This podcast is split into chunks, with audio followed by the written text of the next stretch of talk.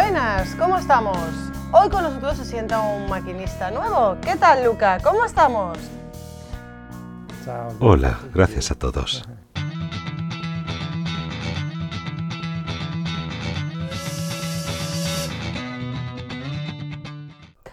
¿Podías presentarte un poco?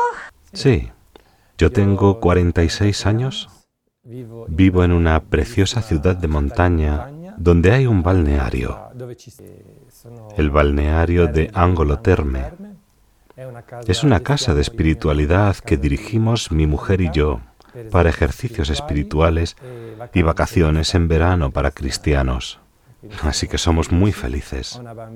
Tengo una hija de tres años. Estoy casado con mi esposa Teresa desde hace ya diez años. Doce años de noviazgo y es la cosa más hermosa que puedo hacer. Porque tengo una esposa, una hija guapísima y trabajo para el mejor propietario, que es Dios y la Virgen. Vamos a hacer un recorrido por tu vida. ¿Cómo fue tu infancia, tu juventud? Bueno, ¿en qué tipo de familia te creaste? Cuéntanos un poco. Sí. Bien. Soy de una familia de padres procedentes del sur, de Puglia, en Italia. Es una cultura muy diferente respecto a la del norte, y especialmente en los años 60. Había la costumbre de que los matrimonios fueran concertados y por tanto mis padres, sobre todo mi madre, para venir a trabajar al norte, que había más oportunidades en los años 70, quería vivir su libertad a toda costa, en la época del 68, y por tanto, para poder venir, mis abuelos y toda mi familia le decían, si quieres ir a Milán, tienes que casarte. Así que se casó con el primer hombre que aprobaron mis abuelos. Pero esto causa dificultades porque no hay amor. Y cuando no hay verdadero amor, es ya difícil cuando hay amor porque hay que entenderse. Entonces, yo nací en un lugar en el que había ya una mala situación. Oía que mis padres discutían, daban portazos. Mi madre siempre triste. Mi padre huía, hacía siempre los turnos nocturnos de trabajo para no tener que ver a mi madre. Así que se divorciaron y cuando tenía seis años me quedé solo con mi madre. Dentro de mí sentí como si una parte de mí, al irse mi padre, como si una parte de mí se separase. Un dolor.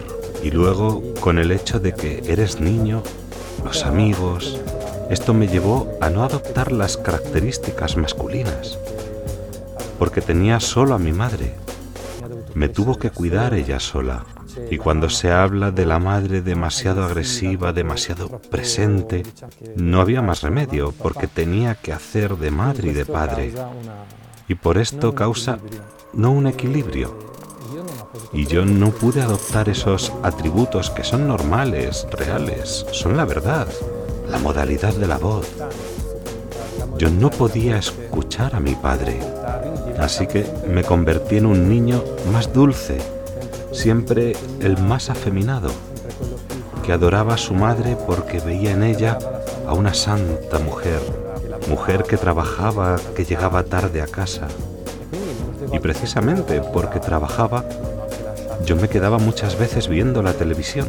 Y la televisión ya entonces era un desastre.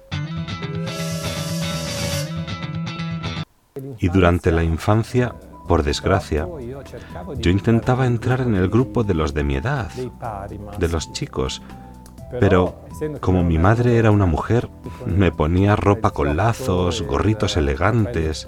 En Italia se dice como un señorito, como un Don Quijote aquí. Entonces llegaba y me decían, ¿eres chico o chica?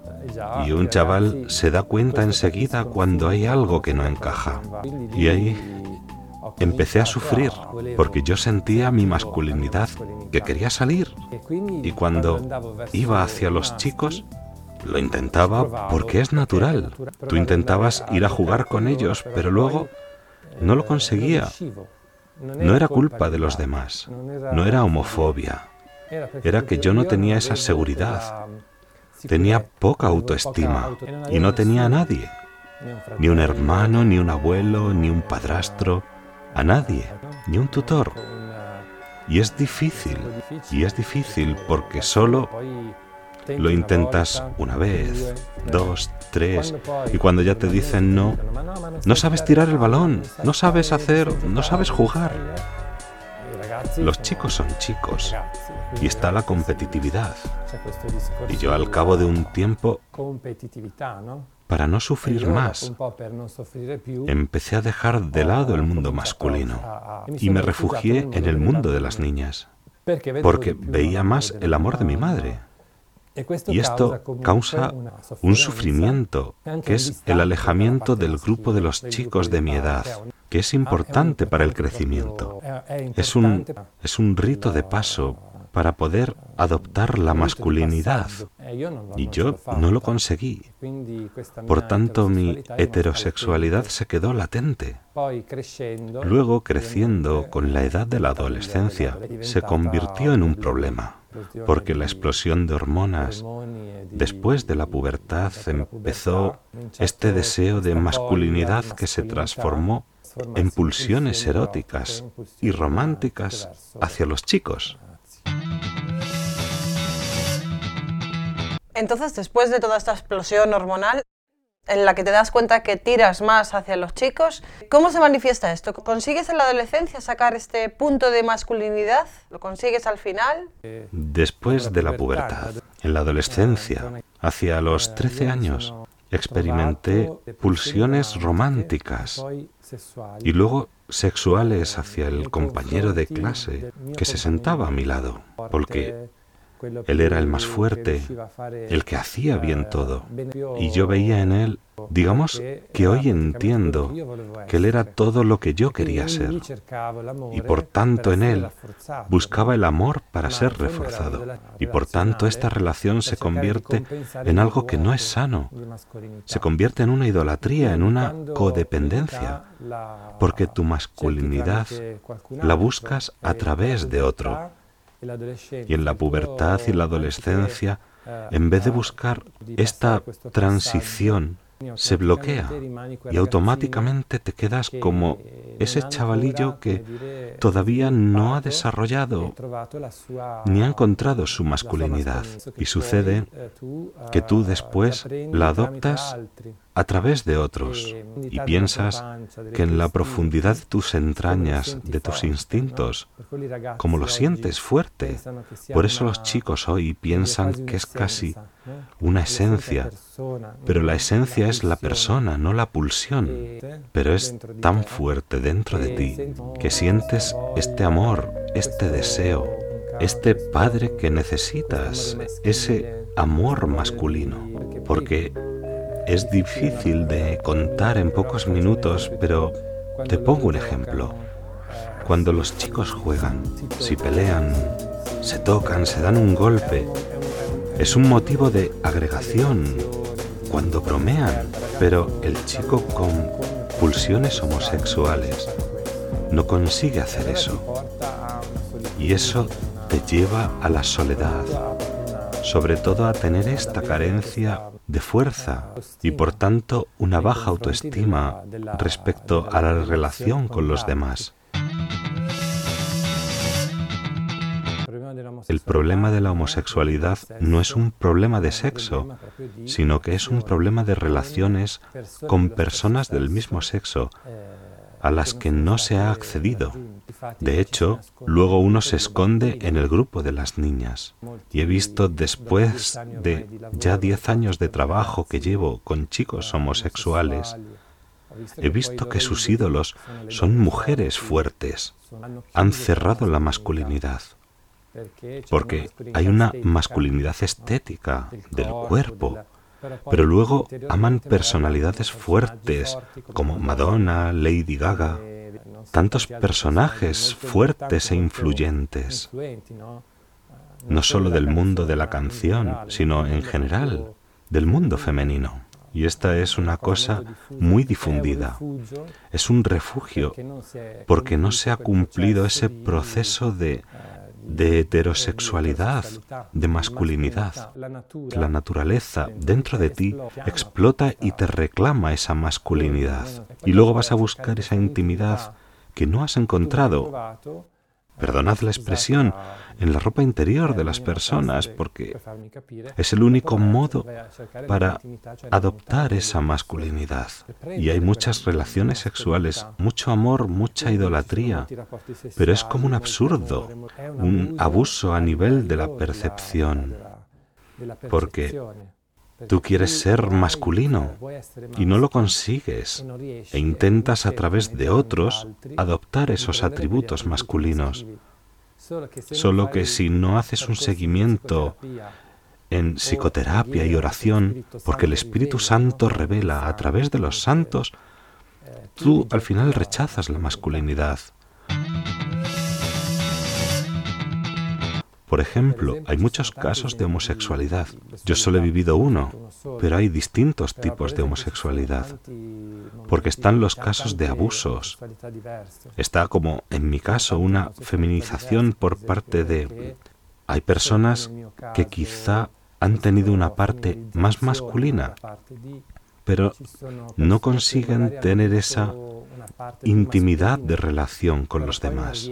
No hay una homosexualidad específica, es una herida. Y esta herida es una cruz que puede tener un hombre, cualquier hombre. Pensemos que yo me he hecho homosexual, pero quizás otro se convierte en un don Juan, un narciso.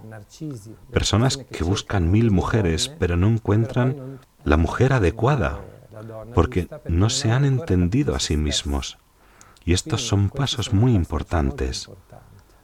Hoy estamos perdiendo esta virilidad. Creo que hay un proyecto a nivel mundial que quiere uniformizar todo. Y esto es muy equivocado, porque la diferencia es lo más hermoso que puede existir. En el Génesis dice claramente que Dios les hizo hombre y mujer, y no existen otros. También cuando se habla en el Génesis y también en el catecismo de la homosexualidad, no hay ninguna prueba científica que demuestre que la homosexualidad sea natural. No quiero decir natural, sino que no hay ninguna prueba que diga que es genética, porque nunca se ha encontrado un gen. Es más, hay estudios con homosexuales que demuestran que no es algo genético, sino algo que se aprende durante estas heridas de la infancia. También en el catecismo. Es interesante porque muchos lo interpretan mal cuando dice que no se sabe. Ahí también parece que diga la genética, la génesis, el origen. No se sabe. No hay nada en el orden de los orígenes sobre esto y por tanto no se puede decir que sea algo pensado por Dios. La Biblia y otras cosas hablan claro. Es obvio que hablar así hace sufrir mucho, enfada. Yo lo he vivido. Tengo aún amigos homosexuales y transexuales, pero he visto la verdad y sé que tienen una máscara porque están muy condicionados por el sistema, por este género la ideología que se aprovecha de esta parte interior, pero en el fondo es un vacío enorme y una soledad enorme. Y Dios no es un Padre que te señala con el dedo, sino que te dice, no, no la homosexualidad, porque tu proyecto es el de llegar a ser espléndido si tú crees en mí. Y Dios lo puede todo. Gracias a la psicología y a la fe se puede conseguir superar la homosexualidad. Y por eso yo creo que es tan atacada por los lobbies, porque tenemos la experiencia de cientos de chicos casados con muchos hijos y vemos que es posible. Vemos que hay un combate por parte de la revolución sexual, de la pornografía, por intentar destruir la identidad de la persona. No es solo la homosexualidad, es una cuestión del programa de la ideología de género que ha sido pensada por el de abajo.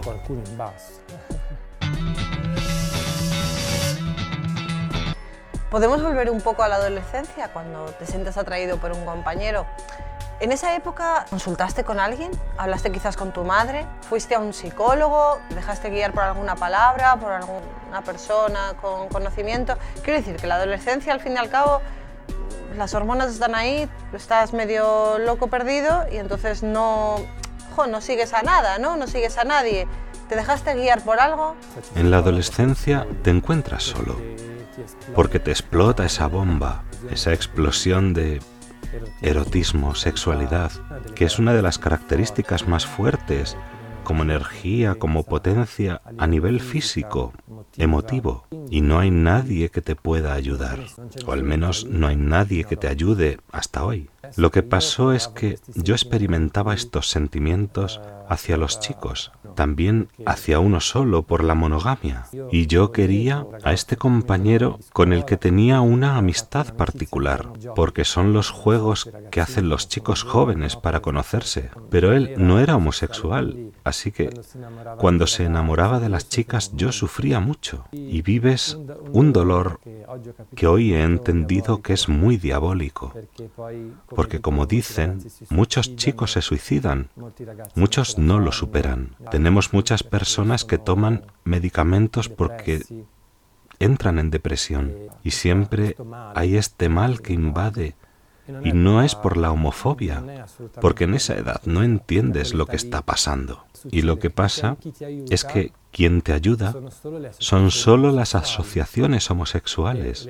Y las asociaciones homosexuales, más la televisión, más todo un mundo que explota este malestar que sientes, te cuenta un cuento. Te dice que tú puedes vivir un amor que puede ser normal, natural. Hay un gran proyecto a nivel mundial. Hace 10 años que estudio el fenómeno y lo he descubierto no solo yo, también grandes y excelentes profesores de todo el mundo. Por desgracia, se aprovechan de esta situación y te encuentras en el momento de la necesidad con que nadie te dice que no, es solo un momento de confusión. Por ejemplo, un psicólogo, cuando mi madre se dio cuenta de que yo tenía este enamoramiento, de que estaba triste, incluso quería suicidarme porque no recibía ese amor que deseaba de él. Veía películas y las series que decían, pero tú cuando estás enamorado de una persona, piensas en eso y vives esto de modo muy doloroso, porque los homosexuales, los gays, no saben que no es realmente amor. El amor lo encuentras cuando hay un hombre y una mujer. Hay un desapego mucho más natural, que es hermoso, precisamente porque hay esta complementariedad y diversidad, así que no es tan invasivo, mientras que la homosexualidad se parece a un abuso en el que el más fuerte y el más débil es como un juego, como un abuso en el que uno debe estar por encima del otro. También la masculinidad es un poco así entre dos amigos que compiten. Cuando tú te encuentras solo, lo único que te proponen es este que yo llamo país de los juguetes, como en el cuento de Pinocho, porque te hacen creer que en ese mundo encontrarás muchas personas, chicos, hombres, que podrás encontrar a tu alma gemela, pero en realidad es un cuento, una quimera. Pasan los años y te das cuenta de que la gente de tu alrededor se separan, rompen. Lo demuestran muchos personajes famosos, lo demuestra el matrimonio homosexual que de todas formas no tiene el vínculo de la fidelidad. Por ejemplo, yo sufrí mucho porque cuando tenía novios existía la traición y pude ver con mis ojos esta búsqueda continua, con eso que tenemos en las entrañas, los instintos emotivos de conseguir adoptar esa masculinidad. Y por eso se va siempre a la búsqueda de adoptar esos atributos, pero tú no lo entiendes e intentas siempre llenar esa insatisfacción buscando más sexo y es realmente diabólico porque te hace daño. Yo hoy puedo decir, habiendo salido de ello, que me he sentido liberado, porque era una esclavitud mirar siempre con miedo de que te pudieran dejar, que tenías que empezar una nueva relación. Y también recuerdo que en ese ambiente se dice con frecuencia que no hay amor. Y ellos para justificarlo dicen que en la heterosexualidad tampoco hay ese para siempre. Pero no es verdad, porque el amor es un trabajo, un donarse, un ir paso a paso. Y luego la naturaleza ayuda, porque está la familia, y tantas cosas que hoy están destruyendo, porque obviamente hay un plan por debajo. Cuando mi madre se preocupó, fuimos a un consultorio y en este consultorio de psicólogos le dijeron a mi madre, yo tenía 14 años, su hijo es homosexual. Es usted quien tiene el problema, no su hijo. Su hijo vivirá felizmente como homosexual. Usted lo tiene que querer así. Si acaso usted tiene que entender, aprender y educarse a entender qué es esta homosexualidad. Por tanto, yo, confirmado por un médico, por la televisión, por el mundo externo, creí en ello. Y ya no me ocupé de mi masculinidad. Y empecé a ir a los locales, al mundo homosexual. Eh, Luca, que me he quedado sin tiempo. Madre mía, eh, siempre me pasa lo mismo. Vamos a dejar un poco al autor eh, de Yo Fui Gay, eh, vamos a dejarlo para la próxima semana. Aquí nos quedamos, no os perdáis la segunda entrega de esta entrevista, por favor, porque está súper interesante. Muchísimas gracias, Luca. Gracias a todos por haberme escuchado. Dios os bendiga. Gracias.